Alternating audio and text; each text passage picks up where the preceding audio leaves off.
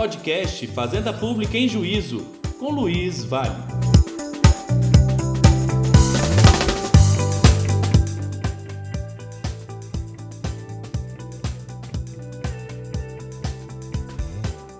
Olá pessoal, tudo bem? Sejam bem-vindos a mais um podcast Fazenda Pública em Juízo. Aqui é o professor Luiz Vale. Hoje eu terei enorme honra e não sei, sinceramente, por que isso não aconteceu antes, né? Mas receberemos nosso grande professor, meu grande irmão, Marcelo Mazola, que é uma das principais referências do direito processual civil brasileiro hoje.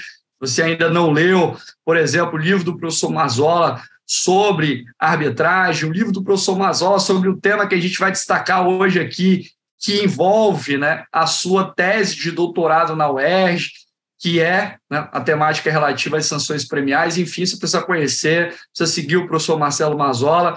É, é um grande irmão, como eu disse para vocês, e vou apresentá-lo rapidamente, né, um destaque do seu o vasto currículo do professor Mazola, mas ele é doutor pela UERJ, né, Universidade do Estado do Rio de Janeiro, é professor de diversos cursos, tem várias obras publicadas, é um dos advogados mais é, renomados também na área do direito empresarial, em outras áreas do direito processual, enfim.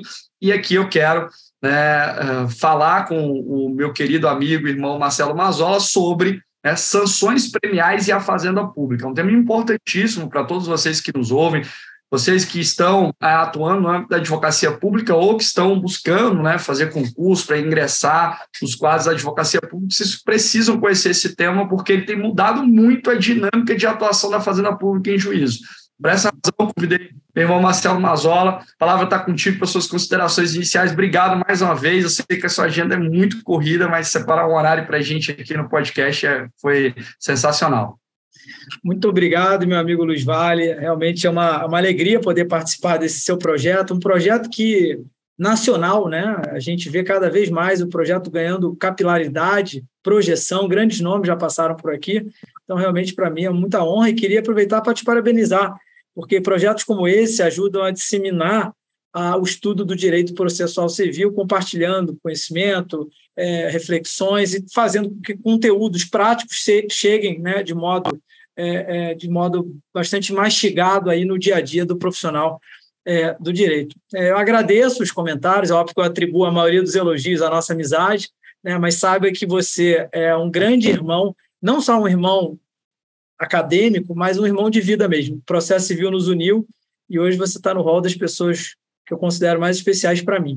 Então, realmente fiquei muito feliz de, ao mesmo tempo, poder falar do tema da minha tese de doutorado e trocar algumas ideias com você, que é essa referência no campo do direito processual.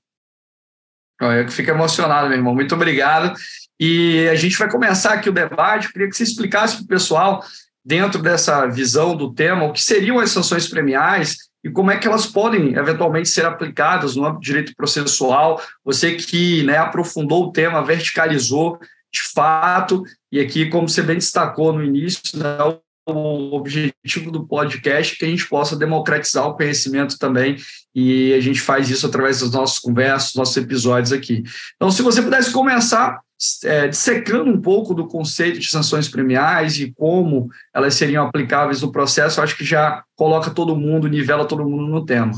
Legal, Luiz.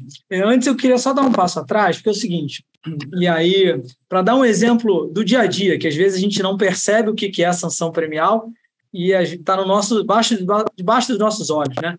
É, eu acabei de receber, eu moro no Rio de Janeiro, eu acabei de receber o meu carnê aqui do IPTU. Na primeira página do meu carnê de IPTU tem lá o valor. Se pagar à vista, 7% de desconto. E é um desconto bom, porque o IPTU é alto, né? Isso já é um exemplo do que é uma sanção premial. É um desconto, né, um prêmio, que na verdade esse prêmio é o desconto, para estimular um comportamento. Qual é o comportamento? Eu pagar à vista o, o, o tributo. É, outro dia também, alguns meses atrás, eu estava em Búzios, aqui na, no Rio de Janeiro também, estacionei meu carro, e aí não tinha nenhum guardador, mas colocaram um, um aviso no meu vidro, que era uma, tipo uma autuação, né, um aviso de pagamento, e tinha lá, Olha, é, o valor do estacionamento, cinco reais. Se pagar até três horas, nesse QR Code aqui, o valor de 50% de desconto. Então, é, o, que, que, o que, que é isso? Assim, a gente percebe o quê? Que o ser humano, Luiz, ele trabalha muito, é, muito bem com a ideia de prêmio, com a ideia de incentivo, com a ideia de recompensa. E as sanções premiais são justamente isso, são consequências jurídicas positivas, estando aí dentro desse guarda-chuva de consequências jurídicas positivas, os prêmios, as vantagens, os incentivos, as recompensas, para estimular um comportamento, e aí é esse ponto que eu queria frisar, um comportamento ou uma conduta não obrigatória. Perceba, eu não sou obrigado a pagar o tributo, o IPVA à vista, o IPTU à vista, mas se eu pagar, eu tenho desconto. Eu não era obrigado a pagar o estacionamento no prazo de três horas, mas se eu pagasse, eu teria um desconto. Né? Então, quando a gente pensa no termo sanção, o termo sanção é um termo polissêmico, ele tem vários significados, né? desde o do termo que serve para como ato de sancionar uma lei, tornando a lei obrigatória, mas aqui o que a gente vai falar no podcast é a sanção como consequência jurídica prevista pelo ordenamento, tanto para aquele que descumpre uma norma, aí ele é sancionado, ele é punido a um terror, uma multa, uma penalidade, uma punição, mas existe também o aspecto positivo da sanção, ou seja, o aspecto premial. Seja, você faz algo que o comportamento te estimula e, em troca, o ordenamento jurídico é, te dá aquela vantagem, te dá aquele prêmio. Sei que tem muitos advogados públicos aqui, e eu lembrei, lembro de uma noção daquela de um grande amigo nosso, Rafael Oliveira. É, ele diz que no campo do direito administrativo, que a compreensão mais contemporânea é no sentido de que a coerção estatal não deve ser, e nem é, nem nunca foi, a forma mais efetiva para estimular comportamentos. E aí o professor Rafael ele fala o seguinte, que a atuação por incentivos no fomento nas regulações estatais que estabelecem prêmios para atores econômicos, sociais, para atuarem de determinada forma, de modo que eles possam atingir metas que sejam fixadas pela administração pública.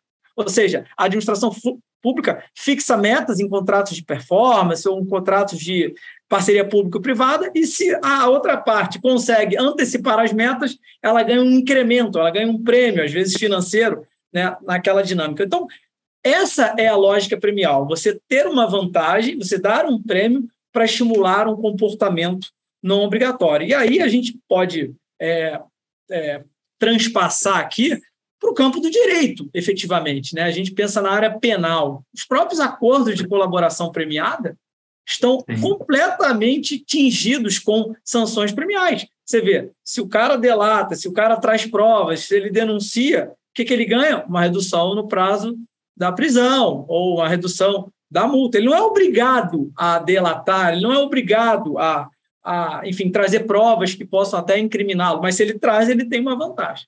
E aí a gente chega no campo do processo civil, né, que eu acho que é o grande recorte aqui. A gente poderia ficar horas e horas falando de exemplos de sanções premiais em diversos campos do direito, como tributário, processo uhum. administrativo, recuperação judicial, mas eu acho que o recorte aqui, eu acho que está todo mundo interessado. A própria lei de improbidade administrativa, que você e o Rafael escrevem muito sobre isso, eu tive a oportunidade de escrever um artigo com ele, abordando as sanções premiais no contexto dos acordos de não persecução civil. Quer dizer, é um campo absolutamente é, é, é fértil, você viabiliza verdadeiros é, é, trade-offs, barganhas entre o investigador e o demandante, o investigado. Você pode criar é, benefícios que gerem economia de tempo, de recursos. Vou dar só um exemplo antes da gente passar para o processo civil. Imagina uma seguinte situação: estamos falando de uma de lei de improbidade, acordo de não persecução civil. Imagina o seguinte: que os envolvidos estabeleçam uma previsão de desconto para pagamento à vista ou antecipado do, daquele valor avançado, como forma assim de estimular a efetivação do cumprimento das obrigações. E você imagina, por exemplo, também, Luiz, que, que em vez desse acordo, né, o acordo de persecução, ao invés de impor uma multa a uma empresa que cometeu algum dano ambiental, esse acordo exige que o montante equivalente ao que seja investido, né, ou seja, o que a empresa cometeu de dano, ela deve investir a própria empresa poluidora na restauração daquele é, do meio ambiente, compensações ambientais. E aí, nesse acordo, aí vem a lógica premial, pode se ajustar o quê? Se esse investigado, demandado, realizar a sua obrigação antes da meta fixada, ele vai ter uma vantagem na próxima fase, ou mais tempo, ou mesmo a redução do montante que ele vai investir. Então, é aquela ideia da cenourinha. Você bota uma cenourinha na frente da, ali do, da, da pessoa e ela vai tentando alcançar e acelerando o que é bom para todo mundo. É bom para a administração pública, é bom para aquele que antecipou porque ele tem um benefício. Então, basicamente é isso. Posso começar a falar um pouquinho no processo? Perfeito, não, eu só queria rapidamente comentar aqui que, de fato, às vezes as pessoas têm a percepção da sanção exclusivamente sobre viés punitivo, né? Mas a sanção pode ser, pode ter né, esse caráter premial, né? Norberto Bob já falava sobre isso, né? Sobre descortinamento da necessidade de nós compreendermos a sanção sob o ponto de vista premial, a sanção vista como consequência, e o quanto que isso também gera estímulos comportamentais positivos para que nós tenhamos ações muito mais assertivas. Né? E eu concordo muito com você que essa mudança, né, dessa dinâmica, influencia sobremaneira no comportamento das partes no processo, que a gente vai ver aqui. Você citou vários exemplos, inclusive começou com um exemplo que é muito comum no âmbito dos estados, da, dos municípios e da União, que é um incentivo para o pagamento de determinados tributos, né? a concessão de alguns favores para que nós tenhamos, de fato, um benefício ali para quem, por exemplo, consegue pagar antecipadamente um tributo, né, ter ali um certo desconto. Tradicionalmente, isso acontece não só com o IPTU, com o IPVA e com outros tributos, e busca-se, assim, otimizar também a arrecadação tributária. E são fatores positivos, né? E eu acredito muito e provavelmente você vai falar isso ao longo né, da nossa conversa aqui, que essa leitura das sanções premiais, enquanto é um movimento de indução comportamental, também está conectado com a, aspectos da neurociência, né, do estudo do comportamento humano, das induções, enfim, e no processo isso com certeza tem uma grande repercussão. E agora passando, né, de fato, para o processo e como isso está refletido, por exemplo, no Código de Processo Civil e também no desenho, é, meu amigo, queria que você falasse um pouquinho, assim, né, você falou é, que a gente pode colher exemplos no âmbito da recuperação judicial, enfim, e também eu acho que no, no âmbito dos processos estruturais ou estruturantes, né? Dentro da construção, inclusive do plano específico que vai ser ali desenhado para reorganização da situação que está posta, desestruturada, para que esse plano possa contemplar ali diante de uma situação, por exemplo, que envolva é, uma reconstrução, uma reestruturação ambiental, é, se eventualmente, né, a gente que causou aquela degradação se ele restabelecer a situação num prazo menor, ele vai ter um desconto na multa, enfim, né? são possibilidades de realização, de realização amplas no âmbito e no campo da sanção premial. Mas fala aí, eu queria que você conversasse é, um pouco sobre é, as aplicabilidades do âmbito processual, o que, que você vislumbra, o que, é que o CPC traz. Maravilha. E, e acho que você falou de uma maneira absolutamente correta. É, é uma nova forma de pensar né? É uma virada de chave. A gente só pensa em punir, punir, punir, punir. Mas por que a gente não trabalha com o aspecto psicológico do outro? Né? O que, que estimula ele? O que, que induz ele? O que, que seduz ele? Né? Vamos trabalhar com esse lado. Ele faz uma conta à luz da análise econômica do direito, ele coloca na balança. Quais são as vantagens e os benefícios que eu vou ter se eu acelerar o cumprimento de uma obrigação judicial, por exemplo? Então, ou num TAC, vocês podem escalonar isso num TAC, fazer um TAC que você vai botando uma série de metas, se forem vencidas as metas, alcançadas, você vai dando premiações. Então, isso é, realmente é bem transformador.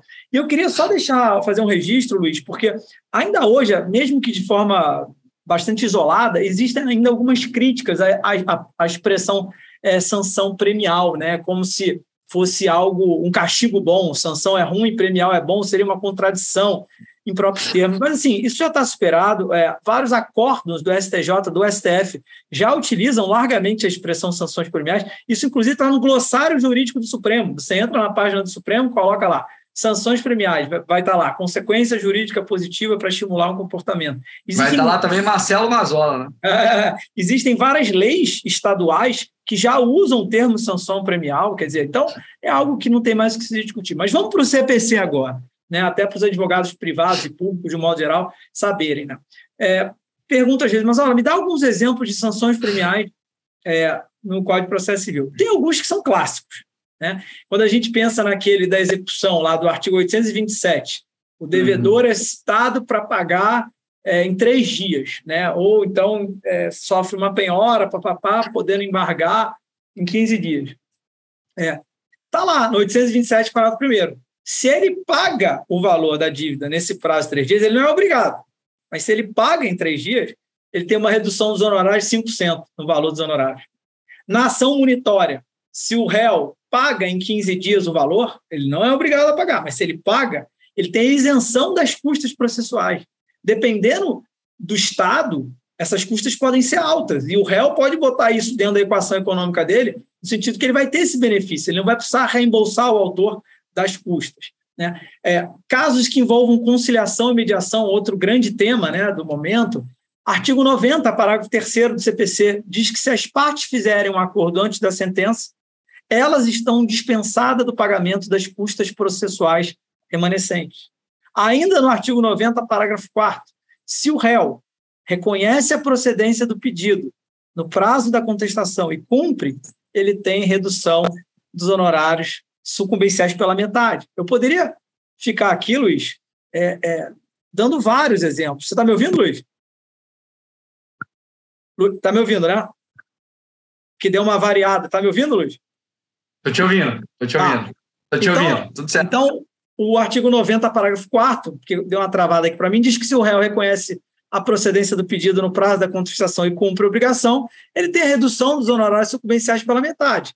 Eu poderia ficar aqui horas dando exemplos de sanções premiais no contexto do novo, do novo CPC, não, do CPC 2015, que já não é mais novo. Né? É, na lei de mediação, a gente tem exemplos, na lei de locações, em determinadas situações, se o réu desocupa o imóvel naquele prazo de seis meses, ele não paga os ônus sucumbenciais, e por aí vai. E aí, o que eu acho muito interessante, Luiz, talvez vocês, não sei se existe algum, algum trâmite legislativo, alguma proposta, algum PL, no âmbito do Estado é, de Alagoas, uma das ideias que eu é, coloquei no meu livro, e troquei muitas ideias com o meu orientador, que foi o ministro Luiz Fux, né, foi no sentido de por que, que a própria lei estadual ela não estimula as partes a buscarem a conciliação e a mediação em troca de algum prêmio.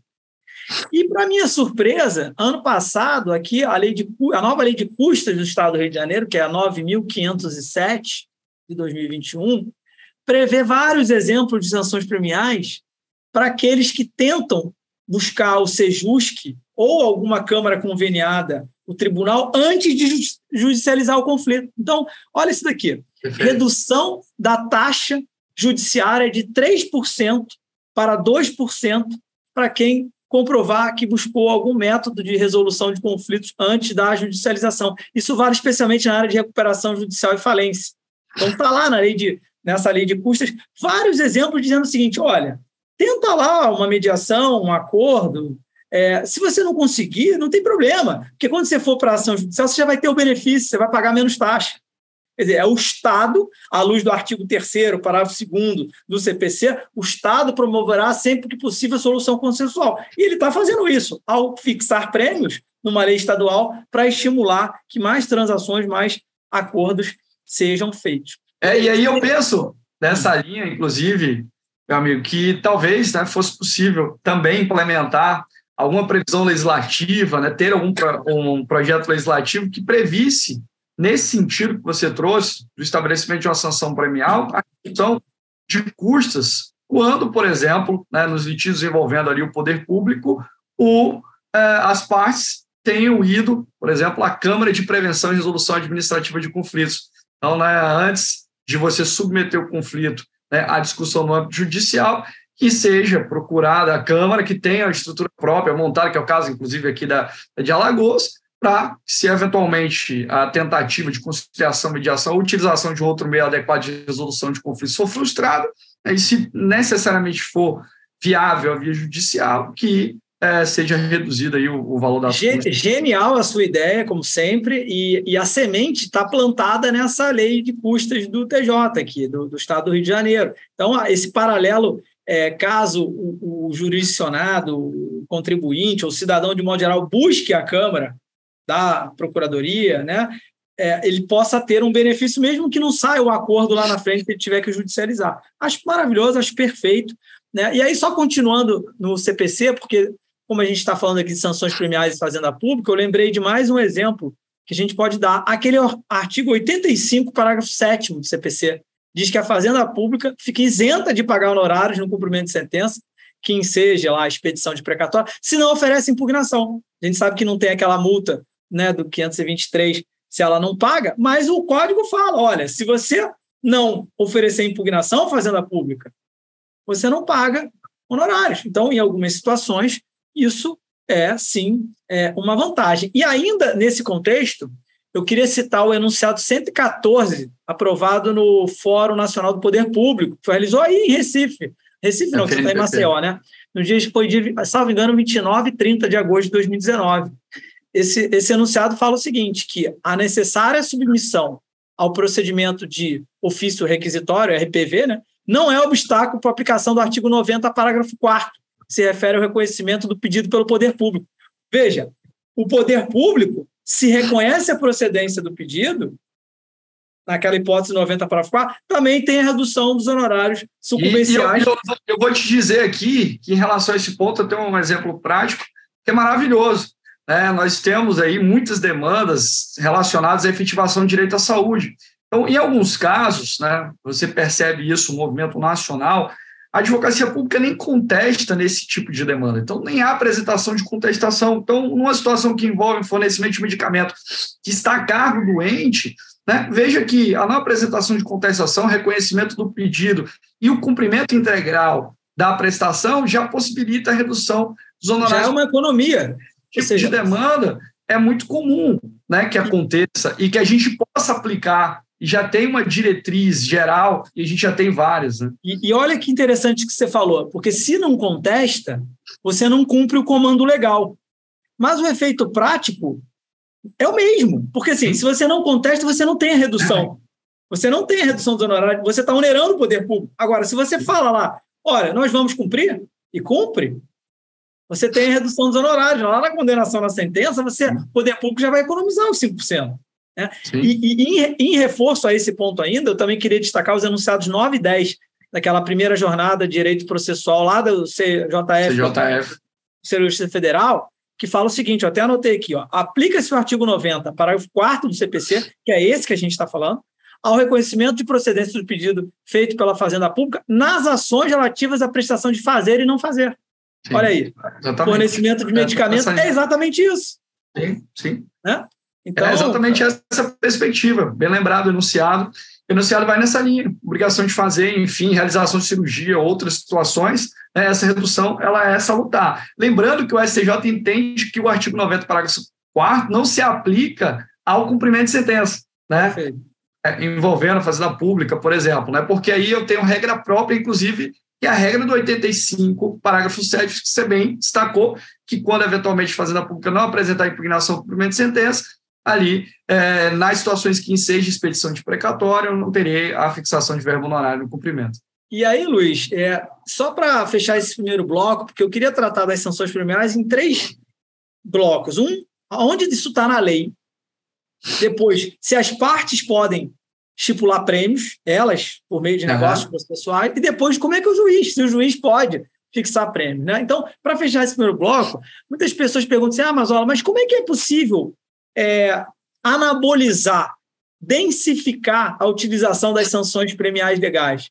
E eu tenho algumas ideias, e algumas até legislata, não precisa nem ter alteração legislativa. E, e, e muito perpassa pelas ideias do NUDES, né? dos NUDES que são aqueles cutucões, aqueles empurrãozinhos, aqueles lembretes que tanto o juiz pode dar quanto o próprio advogado pode dar, né? que a ideia é estimular comportamento sem restringir a liberdade de escolha. E, e, fazendo um parênteses aqui no nosso podcast, só para ficar. É, é, lembrei de uma história muito engraçada é, quando eu estava no aeroporto de, da Holanda, uhum. para as pessoas entenderem o que é um nudge, né? É, que às vezes um exemplo é melhor do que você Sim. falar cutucão, lembrete. E aí é, o banheiro estava com um problema, o banheiro masculino, que estava com muito xixi no chão os homens dispersos fazendo xixi, acabavam conversando, sei lá, e fazia muito xixi no chão, toda hora tinha que entrar a equipe de limpeza.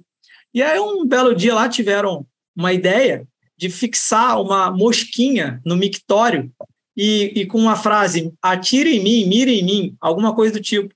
E aí o homem é tão bobo, de modo geral, que ficava só mirando na mosca e não tinha mais nenhum desperdício em volta, o banheiro ficava limpo. Então, olha só, isso é um nudge, é um, é um empurrãozinho para você fazer a coisa certa. Né? Então, é, fechei o parênteses de novo. Então, como é que eu acho que o, como é que eu acho que o juiz pode ajudar a, as partes, ao jurisdicional de modo geral, a lembrar que existem esses prêmios.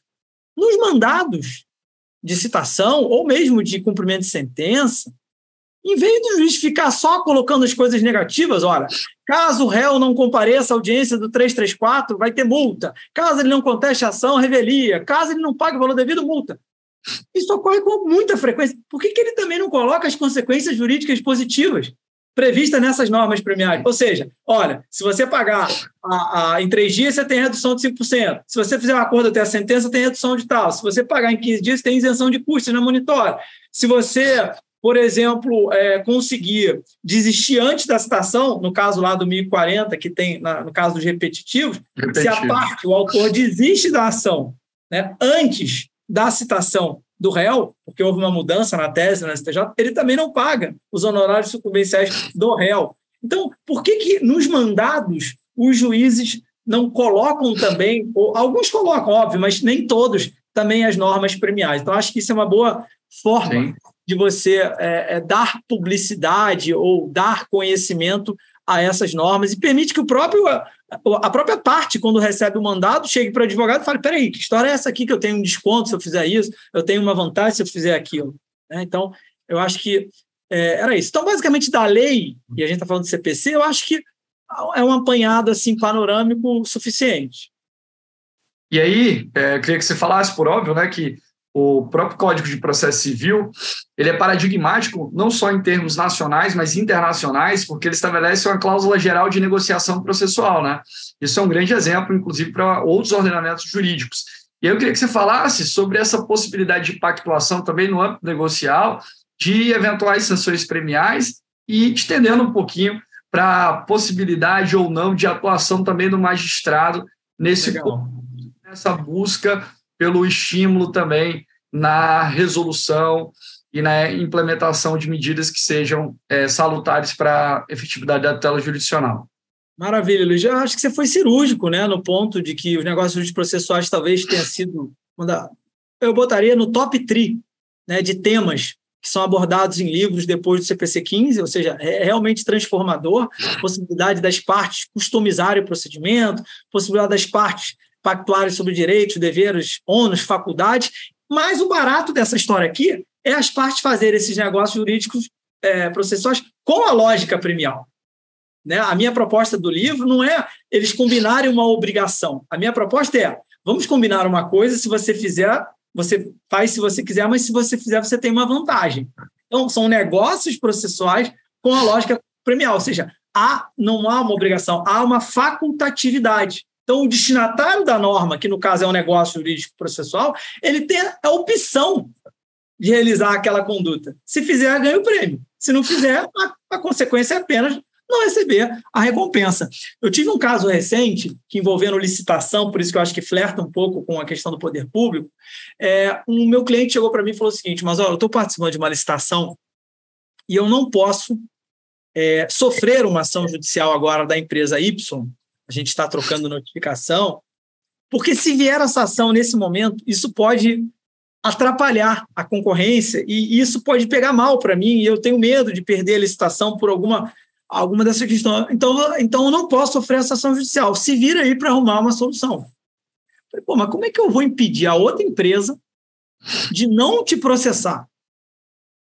E aí eu comecei a estudar o caso e vi o seguinte, que a questão era meramente financeira entre as empresas, né? Era uma discussão de uma dívida, então não tinha necessidade de tutela. Aí eu pensei, bom, essas custas vão ser altas da ação. Na hora que a parte tiver que entrar com a ação contra o meu cliente, vai ter que pagar aí valores altos. Né? Aqui no Rio, a taxa judiciária é por volta de 40 mil. O que, que eu propus ao advogado da outra parte? Eu propus um pacto de não petendo de natureza premial. Eu falei para ele: olha, se você não propuser ação contra o meu cliente no prazo de 90 dias, ele não é obrigado. Se você não propuser ação no prazo de 90 dias, eu, meu cliente, paga as custas processuais todas da ação, independentemente do resultado. Ou seja, mesmo se o cara perdesse a ação, eu ia arcar com as custas.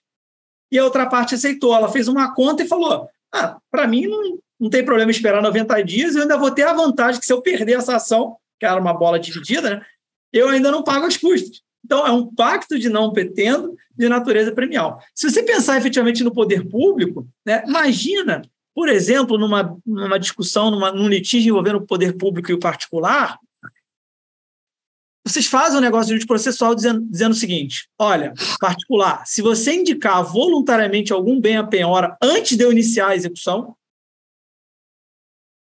eu concordo com a impenhorabilidade de outro bem seu.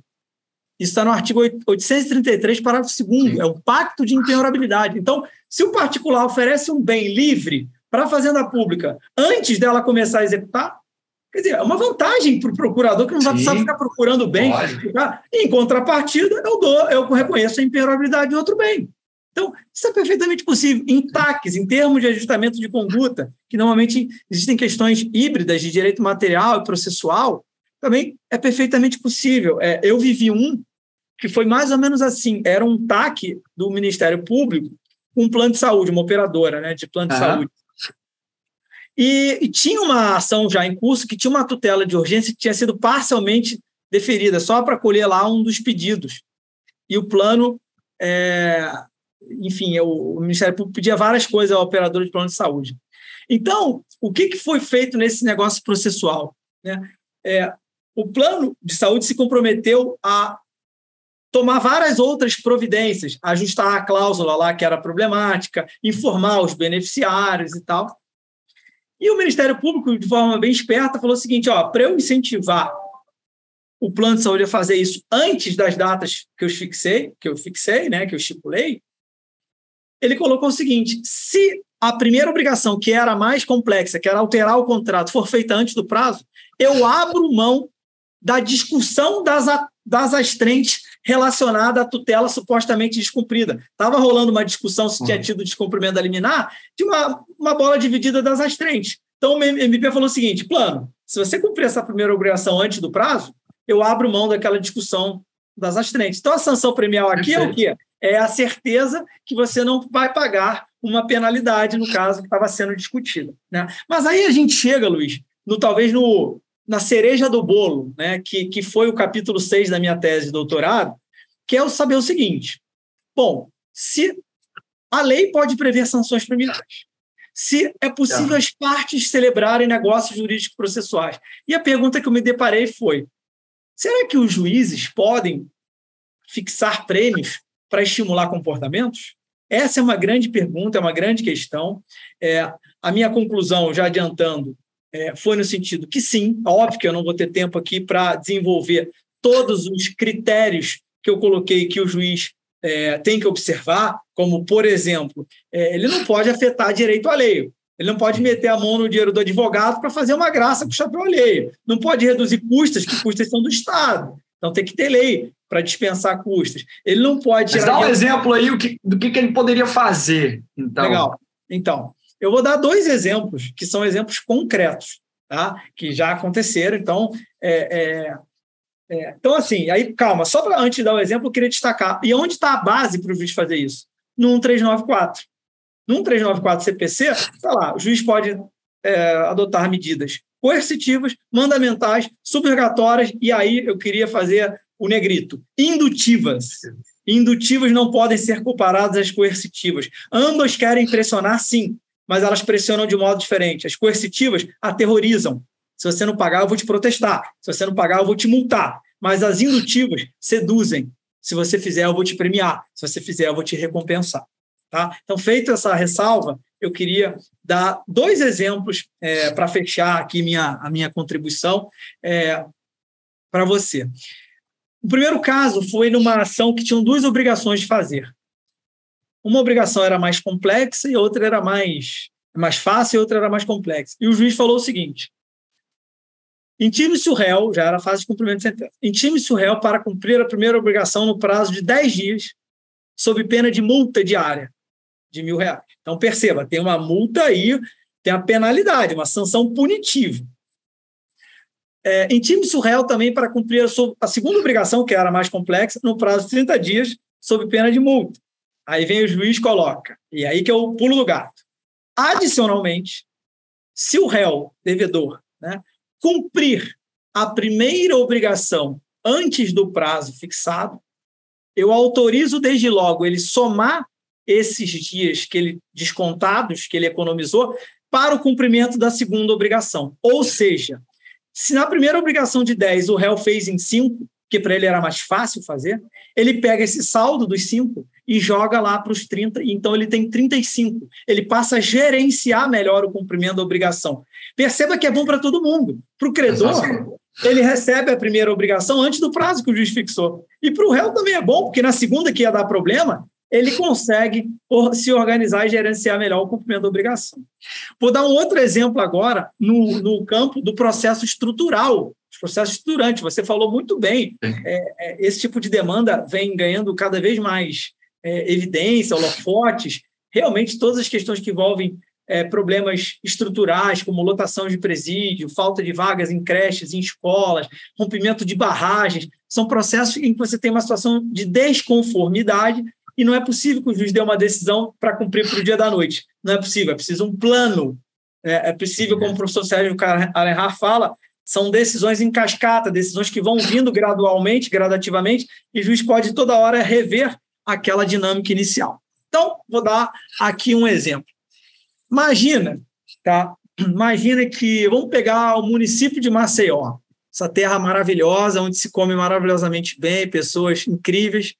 Imagina que após lá, lá os debates lá com os envolvidos, o município de Maceió se comprometa a criar 200 mil novas vagas em creches e pré-escola para crianças de até 5 anos de idade, tá? nos próximos três anos. Imagina que tem um problemaço na cidade e o, o, o município fala isso. Ó, então, até 200, tem que criar 200 mil vagas em três anos. Mas aí, nesse plano, que não vai criar da noite para o dia, consta a obrigação do município de criar 40% das vagas nos primeiros 12 meses e os restantes das vagas nos próximos 24 meses. Tudo sob pena de multa de mil reais.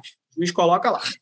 E aí o juiz ainda fala o seguinte: olha, estou desconfiado que o município de, de Maceió não vai fazer isso a prazo, então vou fazer o seguinte: vou botar alguns, algumas obrigações adicionais. Ele diz: município, olha só, além dessa obrigação aí que eu já fiz, eu quero que você me apresente bimestralmente os relatórios de obras sobre as medidas que você está tomando. Tá? E eu quero que você também publique avisos em jornais aí de grande circulação a cada seis meses para informar a população da disponibilidade de vagas. Isso custa dinheiro, Luiz. Fazer relatório bimestral, se envolve mão de obra, pessoal, avisos em jornais, custa dinheiro. Tá? Então, nesse exemplo aqui hipotético, ilustrativo que eu estou dando, seria perfeitamente possível, perfeitamente possível, o juiz sugerir um acréscimo nesse plano, dizendo o seguinte: olha, município, se a meta dos 40% for atingida antes de 10 meses, for atingida no prazo de 10 meses, ou seja, antes daquele prazo de 12 meses que eu originalmente eu fixei? Sabe aquela obrigatoriedade lá que eu botei para você me fornecer relatórios, que era bimestral? Ela não vai ser, não, ela vai ser anual. Sabe aquela multa diária que eu tinha já estipulado para a próxima etapa, caso você descumprisse, de mil reais? ela vai passar a ser 500. E sabe aqueles avisos em jornais de grande circulação? Você também não precisa fazer mais, porque se você antecipou a meta, você está de boa fé, você está cooperando, então eu não preciso mais te impor esta obrigação. É óbvio, evidente, Luiz, que o, que o município pode simplesmente optar por seguir o plano inicial. Falar, ah, não quero nada, não quero antecipar meta nenhuma. Mas talvez, se ele fizer essa ponderação de custo-benefício, à luz da análise econômica do direito, psicologia comportamental, né? Pode ser que ele fale, pô, essas vantagens, essas recompensas, esses benefícios fixadas pelo juiz, que seriam aí as sanções premiais atípicas, atípicas por quê? Porque não estão na lei, né? possam influenciar o ente público a acelerar o cumprimento da obrigação. Então, me parece claro aqui, para fechar, que é, no cardápio da gestão processual, é, as sanções premiais, elas são sim importantes ferramentas que tanto estão à disposição do juiz, quanto à disposição das partes. Em última, em última análise, elas ajudam o quê? A valorizar as próprias normas fundamentais do processo civil. Duração razoável do processo, eficiência, acesso à justiça, contraditório. Né? E para fazer realmente um, um, o, última, o último highlight da nossa, da nossa podcast, eu queria dizer o seguinte, que no último FPPC, que foi em Brasília, foi aprovado o enunciado... Estávamos lá. É, eu tenho a, a honra de dizer que foi uma contribuição minha, dizendo o seguinte, é o enunciado 714, dizendo que o juiz pode acumular medida indutiva e coercitiva para o cumprimento da obrigação. Ou seja, na mesma decisão judicial, ele pode tanto fixar uma multa se o réu não cumprir a obrigação que ele fixou no prazo, mas também ele pode fixar um prêmio se o réu devedor fizer aquela obrigação antes do prazo fixado. Há uma simbiose entre sanções punitivas e sanções premiais. É isso, meu irmão. Sensacional, meu amigo. Uma grande aula aqui sobre o tema. Você que é a principal referência no Brasil e fora dele também, por que não, né? Sobre sanções premiais vários exemplos práticos que são completamente aplicáveis aqui no âmbito da fazenda pública, seja em relação aos aspectos legais, como a gente bem destacou, 90 parágrafo 4 85 parágrafo 7 seja em relação ao aspecto negocial, e não há dúvida alguma que a fazenda pública pode realizar negócios jurídicos processuais. Isso hoje, né, essa discussão talvez seria possível ou não, ela está superada. E também em relação à atuação judicial, principalmente em face dessa maior flexibilização procedimental que se tem com a atuação do magistrado no 139, inciso 4. Ou seja, aqui a gente tem um cenário novo descortinado que precisa ser melhor explorado, e eu até digo que ele precisa ser melhor explorado também no âmbito do processo administrativo. Né? O processo administrativo precisa olhar com mais cuidado para as questões relacionadas ao estabelecimento de sanções premiais, seja inclusive até mesmo no processo administrativo disciplinar, como já se tem aí destacado em algumas situações, né, com incentivos para mudança comportamental do servidor que age em descontrariedade às disposições legais. Por isso que é, a gente precisa explorar melhor esse tema, a gente precisa ler o livro Sanções Premiais no Processo Civil, é, que é o livro do professor Marcelo Mazola, que está disponível na editora Juspódio, e aqui eu só tenho a agradecer essa aula que poderia naturalmente ser uma aula magna de um programa de pós-graduação em direito né, sobre sanções premiais e a fazenda pública. Né, para quem nos segue, professor Marcelo Mazola, a gente vai indicar todos os canais possíveis para que vocês possam segui-lo. E aqui eu já agradeço de antemão ao meu querido irmão pela disponibilidade, a gente corridíssima, principalmente agora no início de ano, mas eu não poderia mais adiar esse encontro, né, que já estava aí é, atrasado principalmente porque nós estamos chegando já né, uh, perto da, dos mais de 40 mil downloads do nosso podcast, e agora, com certeza, com o seu episódio, a gente vai ultrapassar essa marca, sem dúvida alguma. Meu irmão, obrigado mais uma vez, a palavra está contigo para suas considerações finais, já te agradecendo de coração. Muito obrigado, Luiz. Cara, realmente eu fiquei muito feliz de poder trocar essas ideias com você. E o prazer especial, porque eu não falo isso porque eu sou seu amigo. Eu sou um cara que tem um feeling assim bem apurado eu te acho um cara absolutamente correto, um cara generoso, trabalhador e técnico.